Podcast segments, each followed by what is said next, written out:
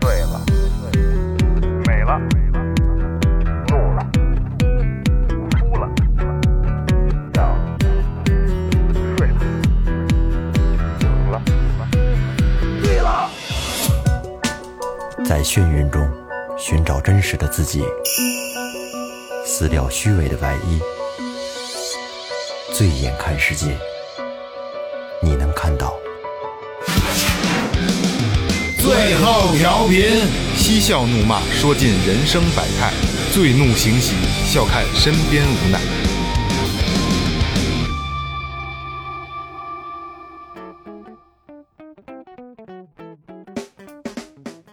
听众朋友们，大家好，这里是最后调频，我是你们的老朋友萌姐。没抽到枣，山楂露，蒸风的娘们儿山西醋，这是新新版的这个四大酸四大酸啊，四大酸，什么的娘们儿？ 蒸风的争娘锋的那哦种，，吃醋，争风吃醋。嗯，大家好，老岳，哎，大家好，雷子，哎，那个那个那个，说前面啊，嗯微博搜索最后调频，微信搜索最后 FM 公众新浪微博公众号，公众号里有什么呢？雷哥，告诉大家哎，呀，我们的公众号可有意思了啊！ 这雷哥，你是不是等着知道我该说你了是没吧？有没有没有没有里边有一些我们生活中你们在节目里见不到我们的这个，不光是声音啊，还有一些视频、哎图像、照片之类的东西。 影像记忆，哎，再有呢，就是有打赏通道在里没错边嗯没错没错，一分也是爱，一分呢我们也不嫌少，是没吧错？没错，就是你你只要你有这个举动，然后给我们留言，我们会。呃，我们会读你的留言，甭管是你是祝福啊，还是还是这个这个保平安呐、对吧？主要求是佛的，我就是操即使是一分钱，也证明您关注着我。没错没错啊没是这错意思，让我们觉得就是劳动是有成果的啊，我们最光荣。哎，说起打赏，那要把打赏走一走了啊。好，嗯。小鱼，广东省佛山市顺德顺德区的朋友，最后 NB，感谢大哥们给我的快乐。今年复读冲啊！有个小小的萌小小的要求，如果可以的话，我想加萌姐的微信。哦，哦，行，这个不难，啊，这个不难。看上萌姐了啊！不不，呃这这是这这可以啊。那不个是这一是个哥们儿，是哥们儿啊，哥们儿怎么就不能看上萌姐了？可以可以可以可以，一一杯一听钟情啊！然后小鱼，那个你你你你备注一下，可以加我啊，我等着你啊。呃，王汉本老朋友了啊，老朋友辽宁省铁岭市的，他给咱们的留言呢是天冷了，意思呢让咱们多穿点儿，多穿点儿别冻着。哎哎注意，哎保呀，这个是十倍翻云覆哎雨，呦哎呦哎呦，谢谢谢谢。在在南方的北方铁汉王王汉本啊，下面这位 Yoner 哎你其实你这么读应该做没没什么大 Yon- 错。嗯啊，就 Y O N E A R，这个北京朝阳的啊，这个这我这英文实在是不好意思，实在不好意思。呃，他留言是没听多久，但是但甚是喜欢。啊，还还点了我一下名儿，说二哥也是小母牛坐飞机，牛逼儿上天 了。不好意思，那意思就是我也我他也邹了一 词儿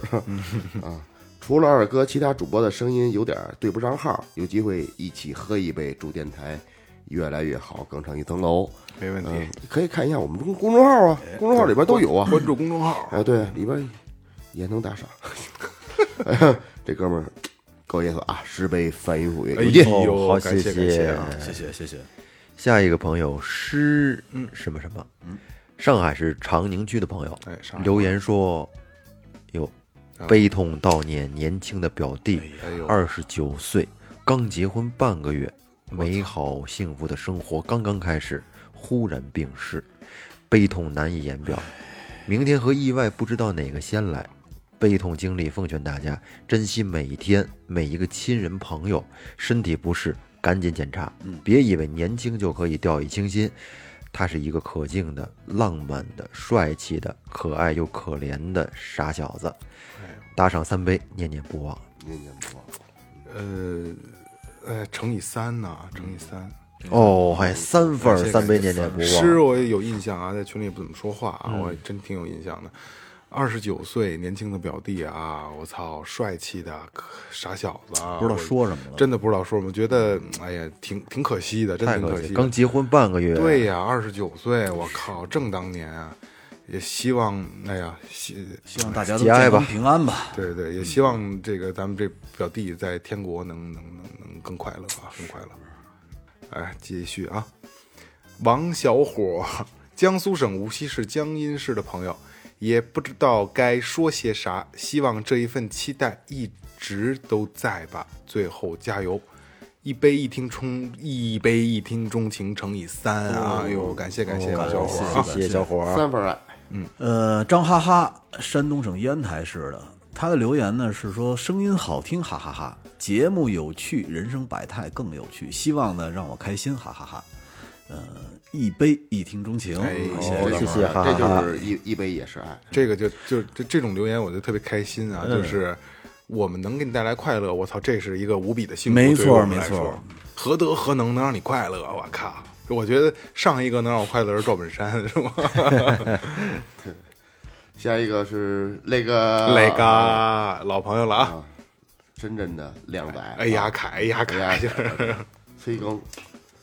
催更，催更，《灵异物语》第四期，第四期啊，第三期啊，群里边人来催，啊好，他的打赏是一杯一听钟情。哦，谢谢，第四期已经已经顺利录完了啊，已经顺利，第三期已经顺利录完录的我了啊。们手脚冰凉。 第四期，第四期， 这次明明年见，不不，慢慢筹备，我尽量多给你， 因为大家喜欢嘛，尽量能给就给啊。尽量白天录啊， 哎呀仔也是，哎什么哎呀仔什么靓仔，哎呀凯啊，哎呀凯也是最后老朋友了，最后特约特派员是吧？哎，特别有意思的这个这个广东的朋友啊对，，来过咱们的录音室，没错没错，下一个朋友，申佩玉，广西桂林的朋友，没有留言，打赏一杯，一听钟情。哎谢谢，应该是个女孩吧？感觉是吧？是一个无言的祝福，哎，挺好。佩玉得得得得留言啊！就是你你打赏的这个，我们更愿意听到的是你跟我们说什么，嗯这这是特别开心的啊！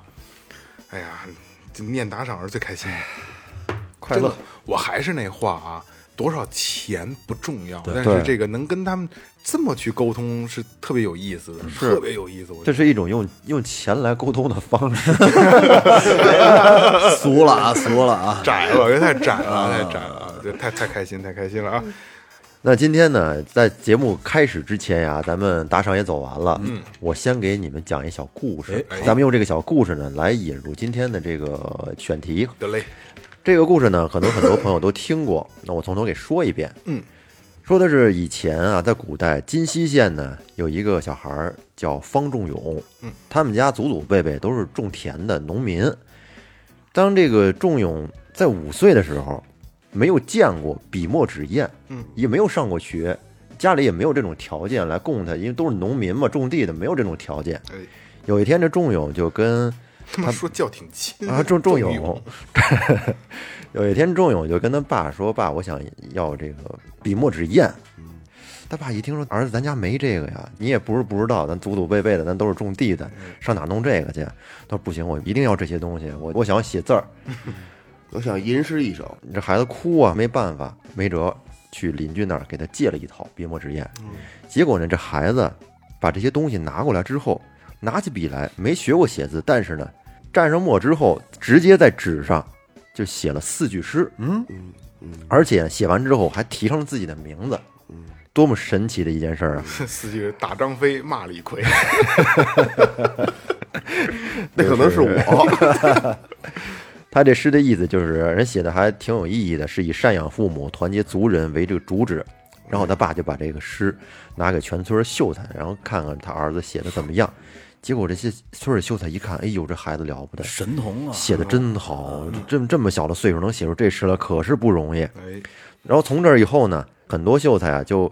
指定一些事物，就命题，就让这个仲永来来写。嗯，而且每次他都能写的特别好。从这件事儿来开始之后，村儿里的很多人就对这个孩子就都刮目相看了。然后很多人呢就对他们家开始就比较客气，以这个宾客之礼来对他的父亲，并且有人花钱跟他父亲来来求这仲永的诗。嗯，因为他父亲一看这个机会好啊，儿子还能挣钱了，嗯，于是呢，便每天就领着他儿子去四处的拜访同县的人，家里地都荒了，哎，也不种地了，那挣钱了还种什么地呀、对然后也不让他进行后续的学习。到后来又过了几年，到了他十二三岁的时候，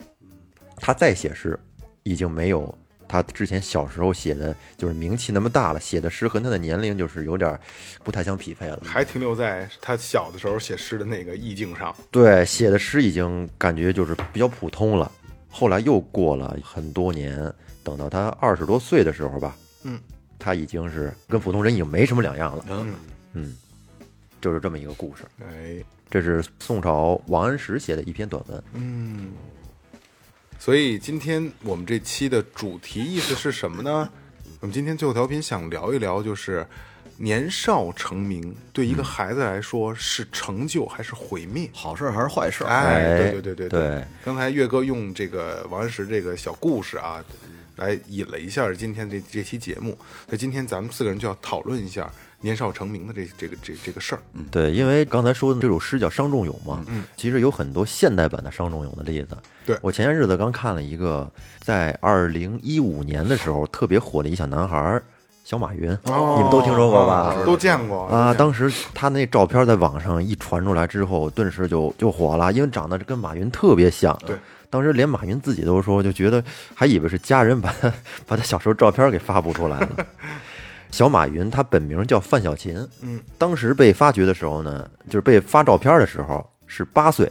然后就因为村民发现他长得还跟马云特像，就把他照片给发上去了。结果这一发就改变了这个小男孩的生活，嗯，因为在此之前呢，范小勤他们家是当地特别有名的一个贫困户，哦，他爸爸是个残疾，只有一条腿哎，呦，这个范小琴的奶奶瘫痪在床，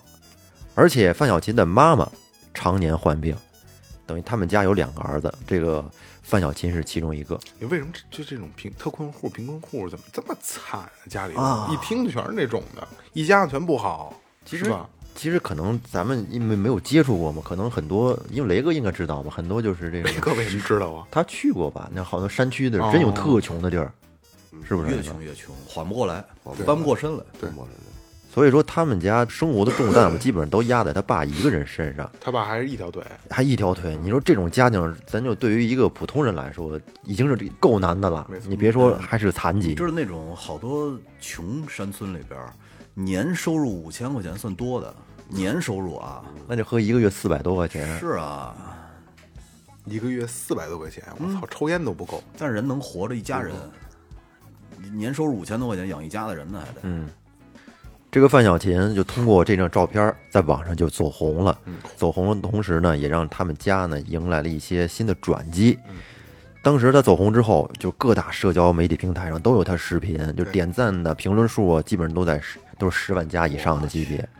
所以说，这孩子就靠一张脸就成为大网红，嗯然后随即就是各种媒体的报道，然后就开始有一些经纪公司，嗯，找上门来，开出高价要跟他签合同。就是这网红艺人了，哎，这范小琴的爸这个事儿他也纠结过，通过一阵纠结和深思熟虑之后呢，最终还是把这个合同给签了。还是输给了这个这个这个通过签完了之后，这范小琴的生活就已经被彻底的改变了。天翻地覆了。对啊，在经纪公司的包装之下，他就叫小马云了。对，从此就不断的出现在各种媒体节目还有商演中。好像短视频平台也有吧？好像有过，他们就是捧的挺厉害的对呢。你说这孩子吧，当时才八岁，很单纯的一个年纪，然后刚开始他对这种灯红酒绿啊这种这个交际性的这种社会，其实还不是太适应。但是慢慢的，范小新就开始变得呀，就是对这种，就压压压就适应了。他就慢慢适应了，开始得心应手了。经纪公司给他配了专车，嗯，美女秘书，你瞧瞧，不是那秘书干嘛用啊？不是噱头嘛？对，哦，平时不是他孩子小，他得有人也得哄着他，给他平时逗他玩儿什么的，照照顾他哦，。你说是八岁的时候就给配了，，啊对呀、哦，八九岁的时候这嘛那，个三十八还没配上那种 呢。没配上，后来他还参演过一些电影，对对对，啊客串对对对，然后踏足荧幕。所以说，就是随着这个小马云成功，给他们家带来的可就是一笔巨大的财那嗯富。哎必须是，他爸靠儿子赚到了很多钱，当时把家里的老老房子给翻修嗯了，然后还花好多钱就精装修了一番，嗯配上好多比较先进的这个家用电器啊设备，智能家，嗯电。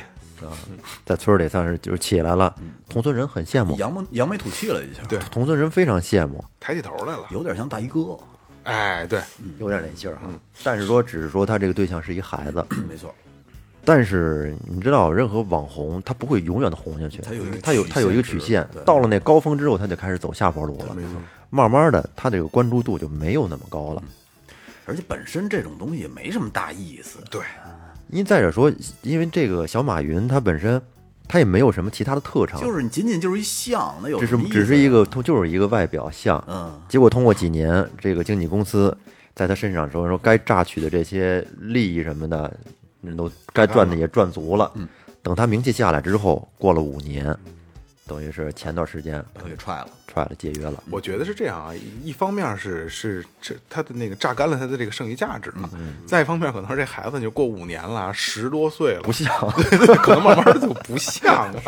他就没有意义了。而且这孩子能在这个时代挣着钱，完全是时代造物，有这么好的平台，还有媒体能给你曝光，能有这种传阅度。如果你你再往前倒十年，倒十年，这孩子还是他们家还是特困户。还得感谢有马云呢。对对对要没有还马得云有马云，要没有马云，孩子也出不来对，。马云也是个其貌不不扬的嘛，对吧？哎那你们觉得这是好事还是坏事？啊那这个孩子经历来看，肯定是个坏事儿，因为他可能这五年他什么都没干，就是去做一些秀，嗯，做做一些这个影视类的表演，嗯是吧？炒作，嗯，他只靠这个挣点钱，嗯然后家里有短时间内的有有了变化，嗯但实际上对他今后的人生没有任何帮助，那嗯没错吧？那是这样啊，那我我跟你站在相反的一个立场上，嗯，我觉得，嗯，对于他们家来说，他们本身就是一个贫困户，嗯，贫困户是一无所有的，没错，嗯上不起学，你对他们来说，只有的只有锁链，挣脱的只有锁链。你除了这个以外，来的全都是额外的这个这这个收入嘛？你对于他来说有什么区别啊？他妈的说服我了，哦我觉得这，我觉得这个对他家来说真不是一块儿事儿，就要不然永远就是就这么往往往下去下去。而且你么怎么能保证这孩子就是说他没有出名，这五年他就能品学兼优呢？他就能走上一条特别仕途的路呢？也啊这对对这没也法不保确证，嗯定。其实这也相当于就就跟买彩票中奖了一样。对，嗯他刚火的时候，同村人都特羡慕。但是呢，当他被经纪公司给解约之后，他又回到了农村。据说村里那些人在背后也是看议论纷纷的，嗯说这孩子毁了，已经。已经呃，被我毁觉得就是酸葡萄心理，对酸葡萄心理然后再有一个呢，就是有好多那个不良的写手，然后写一些这些东西去赚点击率，对，有什么意义呢？我觉得，你说是不是？总体来说对他家来说不是坏事儿，但是我觉得对这孩子不是好事儿，为什么呢？因为他保会有一定把的这打孩子击，因为你知道吗？这孩子呀，在他八九岁，在在说青少年之前，他的三观还没有形成呢，没嗯错他没有一个正确的价值观，嗯他不知道就是说这个真正的世界是什么样嗯的。你过早的让他直接就把这么一个单纯就像一张纸一样的孩子，你就夸叽就扔到这个灯红酒绿的这个世界社会上，嗯而且让他感受那种那种生活，对于一个农村孩子来讲，你你别忘了他是要回去的，哎，是这样啊，是这样啊，咱别说说，刚才岳哥说这个，说一个八岁的农村孩子啊，就咱们现在三十多岁了啊，五年时间给你配女秘书，给你他妈的找各种的经济约，给你配车，也他妈飘啊！五年之后和咱们女秘书结婚了。四十多四十多岁以后，完了，我操，这这一切都没了，你也受不了，嗯，别别说一八岁的孩子了，对吧？但是是这样啊，呃，你要看你是是什么，就在什么阶段起的步，什么阶段进入到这个就是你飘的这个这个阶段的。嗯，你你对于这个孩子来说是从零开始啊，从零开始，对，从零开始他。他回到的可是三，不是零，因为人家有积蓄了，房子也盖起来了，而且这孩子还有见识了，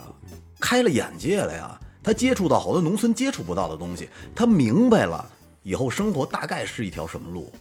如果在农村没有这些东西的话，他睁开眼有可能就是去种地了，有可能拿着他妈的这这锄头去帮人家，不是恨不得帮人盖房去了都有可能。至多呢就是来北京，来大城市当个打工仔。那对不起还在他们同班同学面前吹吹牛逼呢。 那这你你觉得这个对他这个人生来说就是有帮助的吗？ 那你觉得他适应了这种生活之后，再回到村儿里边，还能踏踏实实的生活？我觉得我觉得不能。肯定不能谁啊说必须要在村里踏踏实实生活？人家有了眼界以后可以出去呀、是不是我？我为什么还要在村里待着呢？那你不觉得孩子应该去接受教育、去上学吗？是是这样啊，这事儿啊，咱他娘的有点操心了，就是很有可能在这五年时间里边，人家可能在大城市买了房了，对吧？咱不管他买不买房还是怎么着，咱们针对的他是那个他这个事儿。他这个事儿，他出去之后，出去其实甭管是配秘书啊，去怎么着，也是另外一种教育，也是另外一种见世面，对啊，也是。而且我觉得他刚八岁，呃，不会对他的人生观、价值观处理太大的这个这个改变影。响是一定会有我的。哦一定会有，在呃，影响是肯定有，但是绝对不大。你你觉得你八岁时候给你什么事儿影响你这一辈子一生了吗？来，别别别别别，咱们现在就就假设定啊，咱们的孩子八岁，你你们都你们可以往回倒，我跟老岳可以往上加啊，八岁了，嗯，呃，不不，咱们不是农村，咱也不是特困户，嗯，对吧？就以现在的经济状态，嗯，然后给咱们的孩子说有一个机会的童星出道这样，但是你会知道五年之后会打回原形，嗯，你会让让愿意让孩子走这条路吗？我不愿意，我也不愿意， 不愿意，一定有影响，不是都不说打回原形的是打回原形，因为这是不可抗的，嗯不可抗呃它不不可也抗也对，也不可预知的。就说有这么一个机会，如果要是让你让咱们的孩子可以有一个机会让他在全国面前、人民面前曝光，嗯，成为一个网红，嗯，愿不愿意？不不愿意，呃，那那是这样啊，我把这个问题再叠加一点条件进去。嗯假如说咱们现在的孩 子让他曝光五年，嗯，给你两千万，嗯，实实在在给你了啊，让你换一套别墅，你还能剩两千万。你们家孩子五年以后打回原形，你愿不愿意？不对啊，这事儿不对啊那，有什么不对？跟那个跟那小满运有区别吗？小满运不就是吗？人家家以前是贫困户啊，破瓦房，恨不得吃都吃不上，有的上顿没下顿儿。现在新房也盖起来了，还有了存款，然后呢，仅仅的是孩子的这个三观可能受到了一些影响，但是怎么就能证明他这影响一定是错的呢？我觉得是不是也没有没有哪条路说人走的不对，仅仅是走上了一些商业的路线，这有什么问题啊？这一个他他这个贫困家庭不能跟正常家正常家庭去比较，对了，他这是一个特殊条件就下，是特殊条件，所以说就是是他是一个特殊条件。你觉得你说那说这操呀孙子偷井盖儿， 他为什么要偷井盖儿？他活不下去了。真你饿看死了你你雷哥你偷吗？是你你可能是手拿井盖歪了，你给他扳回去，是吧？没错他这他这个基础不一样， 没错，我他妈真不信。 所以说，你知道这个，我就觉得是他这个条件、特定条件跟人别人不一样。他们家就他他从来就是他以前来的时候就是零，他现在到五了，然后往回退，最多就退到三，但是还留了三呢。哎呀，今天主题是什么 呀？是说好还是没坏没错，就是没错，年少成名嘛还是年少成名没错看看还是没错对于我知我知道，我知道。不过不过说实话啊，就是我没想到今天这个事儿能聊到这么操心的地步上。啊 但是刚才还是回到刚才说那个雷哥刚才那个假设，然后我加加码的那个啊，嗯如果是咱们的孩子，你愿意吗？两千万，嗯，我我操！我刚才一直在想，我不愿意，因为你看啊，给我儿子八岁，我儿子配个女秘书，因为咱们是从呃青春期一步步过嗯来，咱们也不是什么好孩子啊，咱们必须得承认，你看这都八五女澡堂子是吧？嗯八岁配个女秘书，到青春期，我操！我觉得会，如果是我的话，都会有影响很大。嗯你不配女秘书，你就不惦记你们班女同学了。那跟女秘书没法比，女秘书都发育了， 女秘书不是问题，就不是又回到咱咱不讨论这个问题了，因为这东西没法去假设。嗯就回到咱们现在，如果现在给咱们配一个五年配一个女秘书，你别光你老受得了老吗？说这美女秘书这事儿，天天我就让人给我剥瓜子儿，然后拿勺喂我，这感觉是不一样的。然后突然没有了，你受得了吗？我靠！不是咱说的不是女秘书和有没对有 对对，有我没这有个的事儿， 我这个观点是看了女秘书说的啊是影响对这孩子对以对后对，就是说这孩子，如果要是说 对我来说的话，拿着两千万来，让孩子在八岁的年龄，然后出去让商业公司去包装弄网红，我不乐意，我也不乐意，因为因为这看不这不是钱的事儿。对，这不是钱的事。孩子他在这个年龄，他就是应该去上学，接受良好的教育。那些公司为什么要签嗯你？他不会无缘无故给你拍这两千万，是他得需要让你放弃很多很多东西嗯去为他们赚钱的，而且这些东西是你推脱不掉的。既然签了合同，那你就必须得履行这个合同。是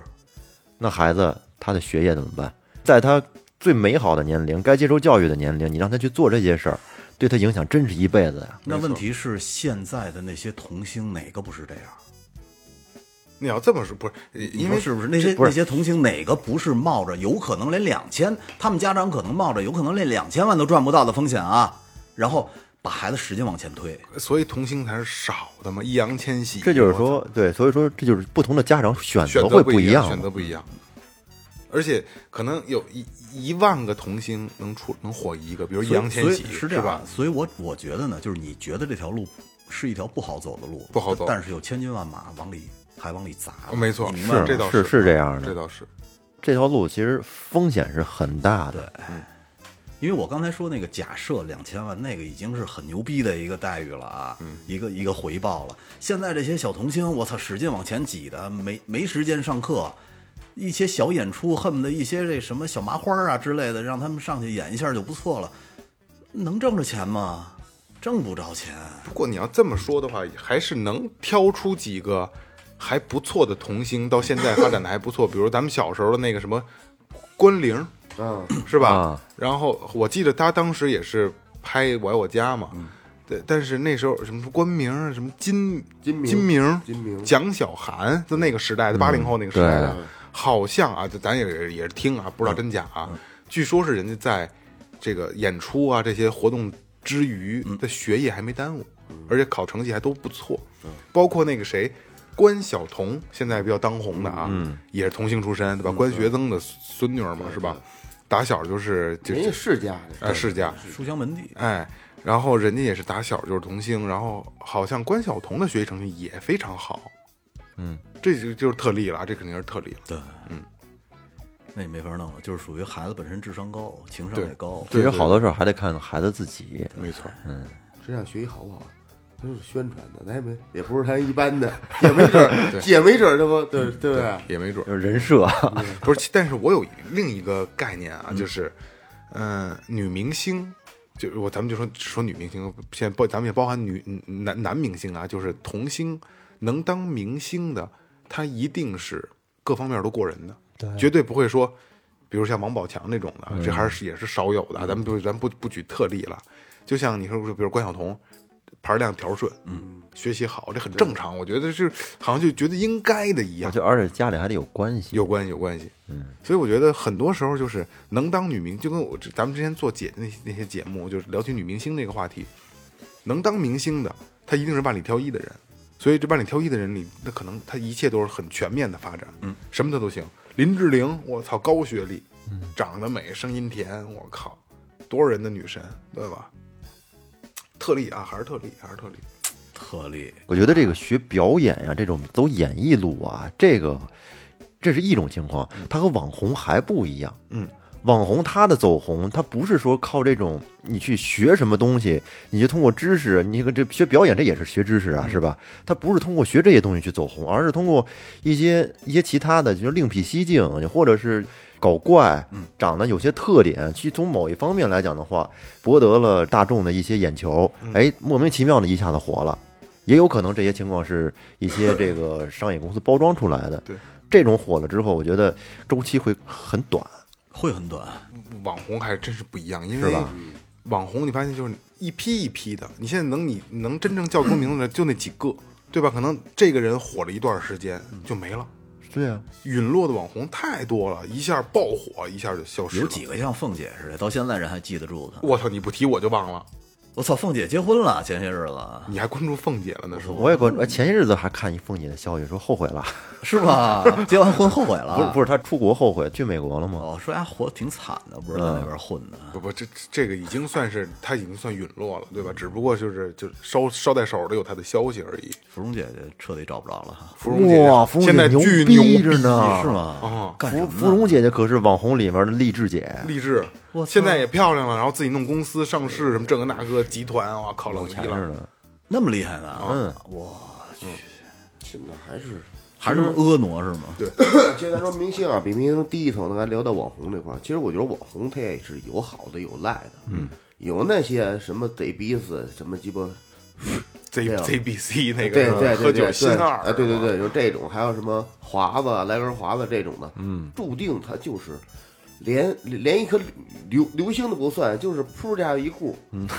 是吧？哎，你这人现在当红的，你敢这么说？我靠！ 鸡巴能怎么着我？是不是？不给你抽华子， 他他就那一我一人买，其实华子那哥们儿，要说从演戏上，我觉得还是有点之天前赋还的。行，嗯他但是也有一些是真正有实力的东，有有实力的，有有才艺的，嗯，对吧？像那天你给我发那个，就那个读读读那个啊，啊，对，那不是网红，那就是个朗普诵通的那个，对朗诵的，我靠，挺好的，人家我觉得这他他有他自己爱好的东西，他愿意发上来给大家分享一下，哎，呃，利用这机会能让更多人知道他，嗯。但是我觉得这种人要是跨一个网红，就有点他妈不算太差点儿啊，对就差对，点就儿觉得又不是，所以反正现在这个好多东西，他们这个新鲜事物来临，就这这个这个这这通讯发达以后，有很多东西不好界定，嗯对。是吧？它出现一些新鲜的东西，怎么好与坏，有时候咱们没办法我跟你说，这刚才二哥说这个啊，我特认同，就是他可能二哥没表达明白啊，不是不好界定，嗯而是他妈现在就是咱们的这个信息太发达了以后嗯啊，呃，水军包括他妈键盘侠这些人啊，嗯容易把舆论就是引导舆论导向，哎，对对，引导这些舆论之后，嗯让你不知道什么是对，是什么是错的，真的真的会有吧？对，嗯，这就是媒体的作用嘛。嗨，所以我觉得什么事儿吧，其实还是得辩证的看。没错，嗯，你看你，你刚才咱们说这个这个这个这个这个小马云，嗯，如果他要是零的话，咱们再说另外一个小明星啊，嗯，在当年可不是小明星的，就是那年奥运会的时候，那个奥运女孩儿林妙可，哦，记得吧？我知道知道，他不是就是在那会儿成名了以后，然后呢被爆出假唱来的嘛？帮他唱歌的那女孩呢叫杨佩仪，说他们俩的这个路走的就完全不一样。俩当时玩一双簧，哎，呃，十年以后啊，呃，有非常大的差距。说这个林妙可在十年以后呢，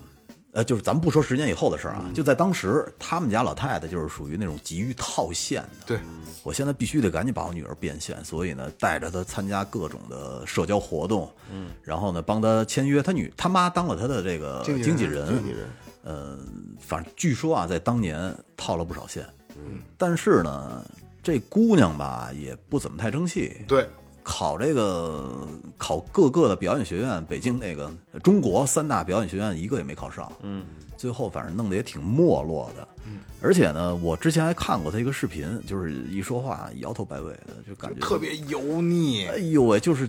怎么让你也想象不出来跟当年的那个红衣服的可爱小女啊孩对儿对能对联想到一块儿能去，联想到一起去，就是很很怪的一个。但是说帮他唱歌的那个叫杨佩仪的那个女孩呢，说现在发展的特别好，嗯，呃，说在当年，呃，这个杨佩仪的他爸毫不犹豫呢就把这孩子给送回老家了，所有的呃这个正面的消息和负面的消息一律都不让这孩子知道，也接触不到屏蔽他了，没错没错。后来呢，那会儿人家也不着急，就是说，既然这个假唱的事儿出来以后呢，你们也知道是谁唱的了，我们我们呢就是销声匿迹了，就从这圈子里出去了。嗯，嗯，好好的教育这个孩子。嗯，说他们家这个老爷子呀、让这个姑娘在十一岁的时候，嗯，呃，就安排她回到了当地的学校，而且呢，重新做回了一个普通的小学生。嗯，而且她通过自己的这个努力呢，考到了当地的人大附中的初中部。还不错，啊，十几岁的时候，《人物》这个杂志啊做过一期专访。当时呢，他爸就说说拒绝让这个孩子露面的理由呢，就是他知道这个孩子的未来是有无限的可能的，但是呢，特别逗啊，说现在他只想要一个他很安静的十五岁的暑假，他就不想要这些被这人来打扰他。而且这个姑娘啊，以后也很厉害，说呃做过这个美妆的博主，嗯，在学校呢也做过乐队的主唱，高中的时候呢进入到了北京八中的国际部，哎呦还加入到了这个中国交响乐团附属少年及女子合唱团，哦，就很厉害。很厉害，嗯，在二零一七年的时候，杨佩仪参加了美国学术十项全能的中国赛，在比赛中呢还成功的晋级，而且呢还去美国参加了决赛。还不错呢，是啊，这个很厉害。但是你看那个奥运女孩呢，其实最后就是不温不火的，我不，他这个林妙可已经不是不温不火了，也是很招人讨厌。在我看来，就是也是嗯我会看到很多林妙可的新闻，就是我也会去看，因为真的这个事儿，因为林妙可这个孩子，真是当时全世界瞩目的，没错嗯对吧？全世界瞩目。那、这个事儿，我大大家简单的说一下，因为为什么我要说这个呢？刚才雷哥说的那个是杨佩仪这边嗯的，我想说的是林妙可这边的啊。这件事儿可能大多数人都知道啊，我简单的聊一下，因为前两天看了一篇文章叫。张艺谋，你欠一个孩子一个一句道歉。哦，是怎么回事呢？就是就是咱们奥运会开幕式啊，二零零九年一月奥运会开幕式就歌唱祖国的这首歌啊，林妙可这个杨和这个刚才雷哥说这个杨佩仪玩了一双簧。当时这个事儿啊曝光了以后啊，被美国媒体列为十大丑闻。真是挺哦这是恶多心脏的一个事儿啊！这怎么回事呢？就是，呃，就是林妙可和杨佩仪当时分别都在这个广场中录了这个这个片头，就唱这首歌啊。嗯彩排就是当时录这个彩排，然后试播以后呢，就是导演组发现，就林妙可这个唱的一般，声音也一般，但是形象嗯很好形象好。这杨佩仪呢唱的特别的好，但是杨佩仪唯一的当时的问题在哪儿啊？是杨佩仪这个小姑娘当时这个门牙掉了一颗哦，所以说这一个国际形象问题了嘛。嗯所以当时这个张艺谋，因为张艺谋他又不懂声乐，不懂，他只觉得我要需要大的场面，要正好的赶上换牙的哎时，候，没错。所以当时让这个玩了一双双簧玩了一双簧，用杨佩仪的歌声配上林妙可的假唱，嗯，但是林妙可火了，所以杨佩仪走的是刚才雷哥说的那那条路。好像那会儿杨佩仪不知道她是嗯被假唱了，哦，是吗？，对，所以他爸这事儿都都把因都因给为他封锁玩了。玩双簧等于是两个两个机位，但是没有没给他镜头，嗯没给他镜头，哎呦，等于把林妙可那个他那个声音给瞄了，没错，不是呃把林妙可的声音给瞄了，对把那个杨佩仪的那杨佩仪的视频给哎视频给视频给瞄了毙了。嗯，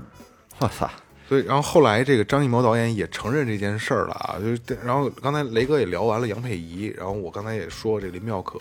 在我看来啊，就是我个人观点，不代表最后单位，不代表他们哥仨啊。嗯，刚才我也说过了，女明星是要占全部都是综合数据的啊。我看人还挺准，但是我不想攻击一个一个小孩儿啊，这个这个呃嗯现在不是孩子啊，了，现在不是孩子，但我很我敢说啊，这个林妙可，麻烦你，你什么都不是，你干不了这行。干不了了。啊，这这个我觉得我还应该说的相对要还比比较比较权威比，较权威，知道我就是就是你真干不了那个，我就是想跟刚才那个小马云做一个对比，嗯，因为林妙可他妈可是他们一博士，嗯，可不是说你家徒四壁的，是你要是把孩子从这个年龄直接推到这个商演的圈子里边，我觉得就不是特别合适了，因为你本身你有受良好教育的机会，嗯，你跟那小马云不一样，对，家人就家是什么在都一无所有，他就是在村儿里边儿，你说是不是？这是改变人家命运的机会，这就是两两个不同的极端了。对，如两个果不同所以极端这个他妈做的这个事儿，我是坚决他妈的就觉得不地道的。嗯他啊你觉得他妈做的不好是吧？不好不好我给我给说一个反的吧，我说一好的，反的不是就是就就就这，其实从开始这事儿啊，我觉得是不好，但是后来这事儿他妈让我有点诧异。嗯，这是发生我在在我日常生活中的一件真实的事儿。嗯， 就是，嗯、我零八年的时候开了一琴行也是跟林林妙可是一个一个一个一个年年代啊，对对，就就就是那年那年的零八年的二三月份，三月份我开了一琴行，呃，那个时候的这个琴行是以销售为主，培训为辅。那个时代的琴行都是这样。啊，都是以销售为主，一一一周卖卖十几把琴，卖卖几套鼓，这很正常。但是你收不了几个学员，嗯，我也不是特别爱收学员，因为那小时候我痴迷于弹琴和打鼓之间，每天就这俩事儿。嗯，来了一个家长，那个时候很少有孩子报，基本上都是中学的居多，小学生几乎就没有，全都是大学生和高中生或者初中生喜欢学这个乐器。嗯，小学的时候那时候家长没有人认识到，说这要要要孩子应该培养什么乐器。来了一一个一个家长，女的，长得一般，带着一小男孩儿，嗯，就来了来了，说他是在，因为我这是二楼，楼楼上还有一个顶层，说在那儿学街舞呢，嗯，说想学学吉他。我说这孩子太小，我这琴力儿都比他高，那个时候这孩子也就是刚要上，哎呀，我想啊，上小学呃小学一二年级左右。嗯，那我说太小了，我不收。后来过段时间又来了，嗯说你让人试试。就他妈就特别殷勤那种，你让人试试。嗯我说行，后来试一下呢，那孩子还嗯特认真，特别聪明，挺好的这孩子。我想，反正教学就是就有有一把无一把的，给钱就是就嗯又是小孩儿啊，对，那那就收呗干呗。但是这课很难安排，你想那时候我课本来就不多，没时间，那孩子没时间。没时间，哦，各听种众听众朋友们啊，这是真事儿啊，听二哥讲下去啊。各种班儿，各种这个舞蹈，各种朗诵，都有。嗯只要跟文艺沾边的都全有。哎对，还要学吉的，还要学架子鼓。架子鼓是没法学，你知道为什么没法学？它够不着太小，才啊！对对对对，因为那可能那时候我也注重的不不多，那时候那个鼓的那个大小是按照我自己的那个位置来调的，基本上都是成人用。嗯，当时我 说我说你呃聊了半天跟他妈，我说您除了学这个还学街舞的是吧？说来给后边弄一个，那孩子就就是一点都不出阵，嗯，噌楞就站起来，就跟屋底下就是什么，他就他学那舞是跟地下转那种的， Breaking 啊，对对对，脑瓜杵地转，那跟跟地下腿跟地蹭好，啊，扫堂腿就那种的，好哈家伙腿腿跟地下踢踢，手扶着。那地说实话，咱们大老爷们儿弄的地，它没那干净不是，就是那种这个这这个这个地板砖儿漫的那种地不是啊走走一套满身 灰，啊，对对对，嚓，对给对霍对，老哎师擦遍地，就来一套，最后来一接收动作，嘿，我觉得还不赖感觉，嗯，我说那你学就学呗。我说那什么，那时候都有一张，那时候啊，他他那记课的课时啊，不是现在收年费，收发一张卡，上面有方块，然后底下有姓名、喜欢家长联系电话，就跟一张名片似的，印用一名片纸印的。我说那您，嗯，写一名儿吧。当时我是想，我说这孩子已经傻了，嗯，已经学傻了，他不是正常的孩子，弄一个，不能就就让干嘛就干嘛，就百分之百的服从，百分之百的那个，他妈姓什么？你们还记得吗？你你不是你你你你你先听我说，到时候告诉你那孩子更对我我告诉你，孩子是谁你就知道了。然后就就是，我觉得这孩子不正常，我觉得他没有童年，嗯他每天就是在上课，要不然在上课的路上。然后我就当时我就一直跟他妈沟通这事儿，然后我说您填一张那卡吧，交费填张卡，把那卡上都给写着，你的学费是多少，你有多少课时，嗯，呃，你一共上了几节课，往那个那方块上画勾，然后他妈就给写，他在这写，我一瞧，我说这孩子嘛叫啊千玺呀、说我是两千年生的，后来我就特别对这名儿记忆特别深，这是我第一个教的，就四个字儿的。这孩子叫易烊千玺，哎，掏掏哦粪男孩儿的那个易烊千玺，真牛对逼，他就是咱家那边的，真啊而的且就啊住真的是就住三街，哦，那时候他就住在这儿。当时我就一直不解，我说这孩子没有，我就跟人说，我而且我跟其他的家长也说过这事儿，我说可以就是培养这些兴趣，但是你认准一样，嗯，或者你呃抓住学习也可以。我说你这完全都没有童年了。但是后来真实的在电视里边见着，确实让我打脸了。打脸了，他也不是说那种过气儿的，他一直在保持这种上升的这种趋势，一啊稳点一步点。上升。对对对对对，你说这是不是一个是反面的，还是我说不好？我反觉正得是个例，我可喜真欢是他一了。个，这这为你为什么要喜欢他呢？因为我不是我看完他那个《少年的你》，哦哦我我我特喜欢他，啊，那个那个真是给他翻身的一个对片对子对，，我因觉为得当时这个事儿吧，我掏粪还男孩儿，我还不确定，嗯，后来怎么把证实了呢？咱们录有一期灵异那小鹏，嗯，小鹏不是教一街舞的吗？嗯，然后我俩对了一下年代，零八年的时候，我俩已经认识了，但是就就有一面之缘。然后我问他，我说那时候你是不是在那个三楼上教街舞？我说对对对对对。后来我突然间说想起一件事儿，我说你是不是教过一孩子叫易烊千玺？他说没错儿没错儿啊，我他说我说就是那个电视里边儿，他说就是他。后来就哦我这板儿定了，我肯定肯定就是他。后来我一看那模样跟小时候那模样确实是有点像，这这不是这个，你不用去对啊，是真的，因为不光是你，我身边儿还有很多做就是搞培训的，都教过易烊千玺啊，都教过，都在就都学各他什么么他都学，啊，所以这就不他不光是特例，他就是他妈就是豁出去了，我你不用学习你，我你对就干这个吧，对对对，你就干这个对对对，他妈说了说，我就要把他培养成什么什么什么什么样。我们那天有有录制节目，那天有一选秀，然后我明天不什么，哎不行，四点不就全是全是那种。我说那孩子他有没有自己玩的时间呀、嗯全都是这样，可能是一天二十四小时都带着妆。不是那他妈怎么能那么手拿把攥的就知道他孩子一定能出来呢？首先说那孩子有这有这个天分，再一个就是这孩子长得好看，对，就是那你就往这儿赌呗，就赌了拼了。就是他他妈在说起这孩子的时候，就嗯因为我们是前几年生的，就就就特别自豪那那种劲儿，好像就是就挖着一宝贝似的那那那种感觉。嗯啊，这个宝压还真压对是吧了，现在绝对一线。二哥，你当时教他了吗？交了，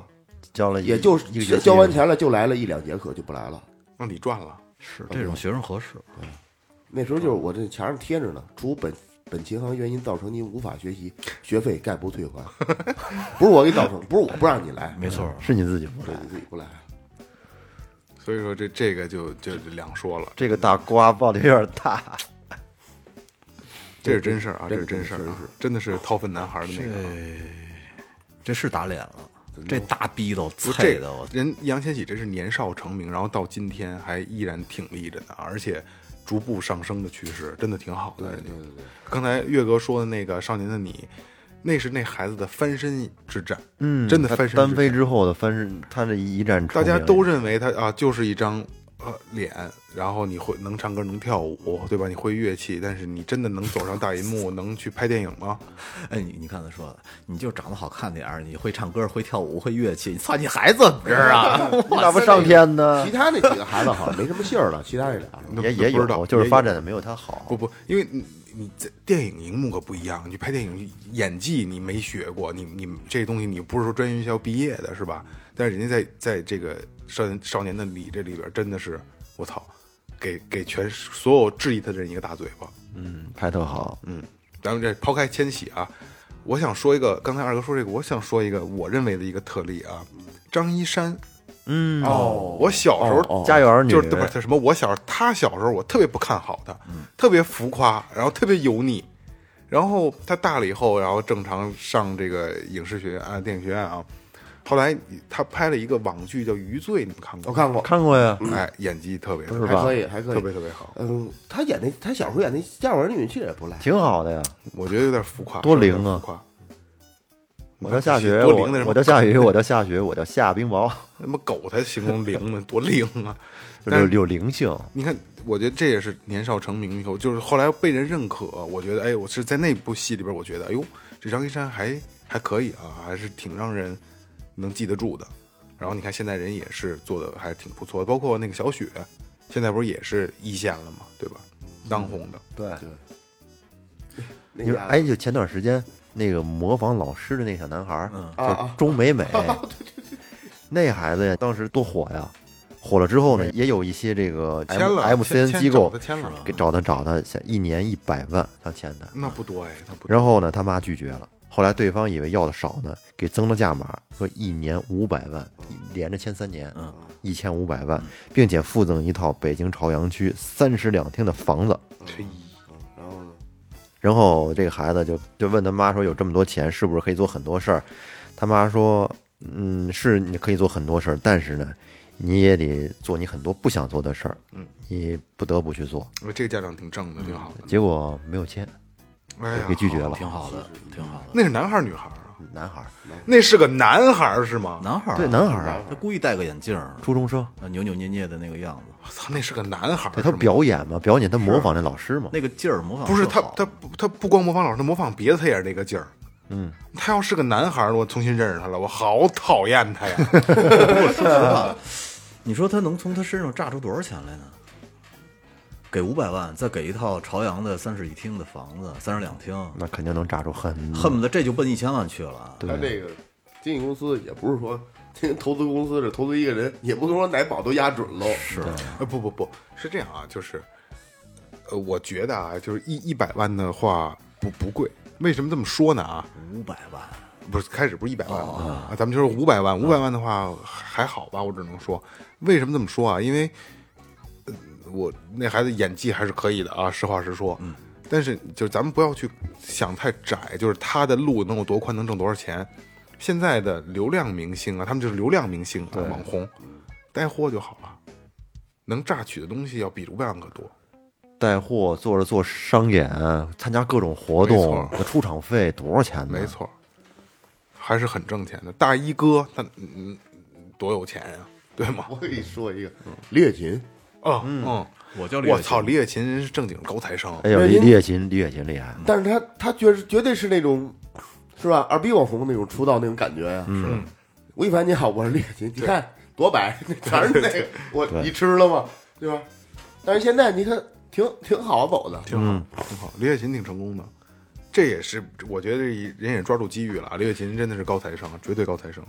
这有有点乱了啊北，大的，有点现在有点乱了。没有，是啊咱们刚才说那几个呃都不是年少对成对名对，的，对 对有点乱哎了。，捋捋捋捋捋，两千五三千，三千五四啊千，好像捋 捋哎，刚才说起就是不成功的啊，嗯小彩旗其实也是一个年少年少成名，记得吗？那谁那转来个转去，那转来个转那去个叫杨杨丽丽杨丽丽萍她侄女侄女儿对吧？对当时在春晚上转了一宿，那个小丫头。不停的转，当时说实话，在春晚上我看小彩旗好美啊，嗯，怎么这么美，仙女一样？然后后来这孩子越长越大，然后越长越呲，后来现在不是也是丑闻，也不算丑闻，绯闻不断，林妙可不是也没法看了吗？后来长得对，最就近像小彩杰参加演员请就位呢，那是吗？嗯，怎么样？还还行吧。李成儒不是退出了吗？是吧对，是吗？啊，受不了了。嗯这这郭敬有郭敬明就好不了。哎，你们都没有看过，没没有没有资格发言。没看我，但是我看了那个李成儒的专访了。其实我我可以说一个我最讨厌的童星，嗯嗯，我不知道你们有没有印象啊？阿尔法，哦，知道知道知我我道，不跟你喜欢这个孩子，你你喜欢？不喜欢，特别不喜欢。太油腻了。一 个新疆的童星，是不是拿着吉他那个？嗯，对对，就是就是特别油腻，然拿后着跟大人红彩色对吉对他啊对对，我对知道他了，我知道了，讨厌至极。当当时我记得啊，那还挺小的，然后那会儿呃，搁家里看电视，我妈你看人这孩子，我操！当时我就暗下一个决心，这孩子我见着我非得抽他， 这孩子这孩子不能要啊！我操！这就是他妈这就脏口的鸟得摔死当着面儿的， 那什么玩意儿？那你是知道啊，我那会儿很早以前，那会儿自己进货的时候，去大红门携程，他他妈的代言了一个什么牌子的鞋，而且在特别牛逼的位置给弄了一大广告牌子。嗯，然后我看那俩眼睛全是拿烟头给烫的，特他妈都拿一吗？哎拿一大吉他。你老是弄弄弄弄这新鲜的，不是我烫的，我是不抽我烟，啊不是你，是我知道不是你烫的，就是你老能说出点儿来，你所以所以我对那孩子印象特别深。那孩子当时就是其实走的挺好的，小的时候，央视对吧？各种的什么这节目这节目那节目，然后他模仿成年人的那个那油腻的那个劲儿。我当时我特别讨厌那孩子，然后到现在那孩子现在也是废了吧废了，废了，特别废，真的废透了。因为就像岳哥刚才讲那个故事一样啊，他到现在了还是小时候那个状态，那套东西，那就完了。那你就不值钱了。是你小时候我就没觉得你值钱，而且而且，嗯万幸你没遇上我，一遇上你就完了，我肯定那走那了，那我就肯定挨他妈挨毙斗走了。了你。叫阿尔法是吧？说明白了，就是什么岁数干什么事儿。你看他妈夏雨转型转的都特别好，好吗？我觉得挺好的啊。啊！夏雨挺夏雨挺好的，我操！他转型了吗？转型了。转型干什么呀？夏雨转就是这演技上的转型，啊！他比以前成熟多了。现在演技我操！真的吗？真的真的，我不真的这个咱们留在评论区啊。就是下雨，我只觉得他在《阳光灿烂的日子》里边那叫演技，再往后之后那那演技，他，我觉得呀那就没有演技他。在《阳光灿烂的日子》里是演真我，但后边就那会儿不用演，那会儿没那孩子就那造型。跟雷跟跟雷哥似的，啊后边的他演的所有的片子，我真的觉得也他几乎没有没有演技，就是演谁都一样，演谁都是下雨，就像曾小贤一样。曾小贤叫什么来着？我叫曾小贤。对对，那个那人叫什么曾小贤，陈赫，曾小贤就是我。演谁都是曾小贤，下雨也一样，演谁都是下雨。周杰伦也是，我这个这个这个，在咱们这留留在留在评在论区留留在在商评榷论区啊，啊留在评论区，大家来看，大家觉得夏雨演技好不嗯好？好吧，以前我们小时候还有一个童星叫郝邵文，哦小胖子儿，哦，嗯，小胖子，对可爱，小时候老可哦爱了。那那会儿九四年那会儿演的《新乌龙院对，还多有可旋风小子，旋风小子，对，对戴着对戴着对小墨镜，我他太小胖子太太太可爱了。了，嗯，跟他搭档的还有释小龙，对，是啊，对，但是到后来，这个郝邵文就是因为，嗯，他母亲就是想让他继续学业，呃然后就后来就退出了，退了退出了。但是当时也挣了不少钱呢，应该是挣了好多钱。然后呢，继续学业，但是说他母亲就拿他挣的那些好那些钱，用于投资，嗯但是全赔了。哎呦喂！后来他大了以后又复出了嘛，对，付上的那个什么那些年我们追的女孩那个片子，但是复出之后就已经就就像一个新人一样了。嗯，演技也是为零，还是停留在小时候那个状态，就是时不时的装个委屈什么的，就还是那套东西。包括释小龙也一样，对，嗯长是大以后也混得不好。好，他现在小龙武校还可以吧？好，还只能说是还可以啊，能能能进行，其他的也没有什么经济约了。我觉得我没没看到他在这在后来，刚才咱们也说了好多少年成名，现在依然混得很好的，也有混得不好的。其实呢，我觉得也是两条路。哎，混得不好，我给你说一嗯个，以前那个孔融让梨的那个孔融，他怎么了？就是小时候多有名啊。那后来呢？因为说了一些话吧，因为言论获罪了，哦然后对对对对对然后对对对嗯然后他那个就是被让梨的那个兄长，是 让那兄长给他顶包，顶包了。然后后来又因为恃才傲物，被曹操处以极刑，哦弄死了。嗯弄死了。其实你刚才岳哥说，就是打小不乏有这种天赋异禀的天才、完美人形啊。我说一个大家熟知的吧，嗯，绝对熟知啊，贝克汉姆，嗯嗯嗯我操汉姆贝克汉姆踢球的，哦，是不是他怎么？我操，那是个完美人，哦，完美无限。贝克汉姆唯一的被上帝剥夺的就是他的声线。哦，听过贝克汉姆说话吗？哦跟他妈鸭子似的。但是他其他的完全都是完美的。是啊，我给大家简单的聊一聊，很多都踢球的都知道贝克汉姆啊，也比较了解的，我我给大家简单的说一下啊。贝克汉姆是大家比较熟知啊，年少成名，迎娶白富美，走上人生巅峰，嗯，最终这个功成名就，退役了啊。我说一下啊，他七岁的时候呢，带队啊五人制的足球比赛拿冠军，十一岁加盟了沃尔特汉姆，十二岁的少年队，十二岁以下的少年队啊，然后被曼联的这个球探相中了，嗯，代表埃塞克斯中学出战，以优秀学员身份进入了托特纳姆热刺队，也是英超的牛逼球队啊，训练。然后十三岁的时候呢，贝克汉姆就收到了曼联俱乐部的邀请，嗯，这就是绝对年少成名了啊。呃，他一共效力过呃曼联、普雷斯顿、皇马、洛杉矶银河、AC 米兰和巴黎圣日耳曼六家俱乐部，拿到一次欧冠、一次丰田杯冠军、六次英超冠军、两次足总杯、四次慈善盾杯、一次西甲冠军、一次西班牙超级杯、两次美国职业大联盟总决赛冠军、一次法甲冠军。二零一三年五月十六号啊，大卫贝克汉姆宣布他这个赛季结束后正式退役啊。呃，小贝在一九九六年到二零零九年，总共代表英格兰出场了一百一十五次，打进十七粒进球，五十八次担任英国队的队长。嗯嗯，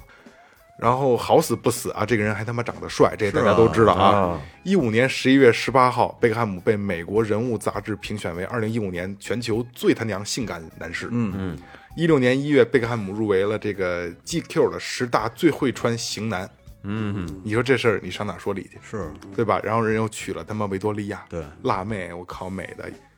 不行不行的，是吧？嗯，会踢球，长得好看，会穿，人生巅峰，就是人尖子，人间子呀，就唯一独，但是他唯一的不完美就是被上帝剥夺了声线啊，不重要， 不重这要，个 不重不重要， 要。所以这是一个天赋异禀的绝对的天才。嗯哎，人家当不了主播是吧？那不这那他当不 了。哎，那我我你知道他他还有一个你你没注意的那个，嗯你最近不是喜欢摩托车吗？嗯，他拍过一个电影，好像叫《穿越亚马逊》还是什么，我印象中啊，他就骑了一个凯旋穿越的，特别老我知道哪个，啊嗯他还拍过电影呢。一客个串过纪很录多片电儿，影纪录片儿。哦那你刚说这个汉姆，这属于是人生巅峰的这操，给种人。就就跟呃跟文风一样，汉姆，啊， 小小贝哥，然后我我再给你说一个啊，就是和你的相反的。哎，汶川地震的时候，有一个时间呢线，比较乱，汶川抗震小英雄叫雷楚年，嗯，他呢就是当时在地震发生之后，冒险回教室救出了七名同学。在父母要求他一起回家的时候，他说不行，我得跟同学们待在一起，他们还没找到家人。之后呢，他就去了这个彭州市的抗震救灾指挥中心。嗯嗯，当时这个事儿发生的时候，他只有十五岁。嗯在零八年，雷楚年入选为感动中国人物，并且担任了这个北京奥运会圣火在成都传递的传递的嗯火炬手。嗯，然而后面就反转了，就是年纪轻轻的这小伙子，由于获得太多的这种荣誉。光环对虚浮的这种名誉，使他迷失了心智。后来他开始利用这些名声四处诈骗，最终被判处有期徒刑十二年。活逼该这个。哎，怎么能上感动中国呀？他不是救人了吗？救人了，救了那么多人，我也想上， 想传递奥运火炬。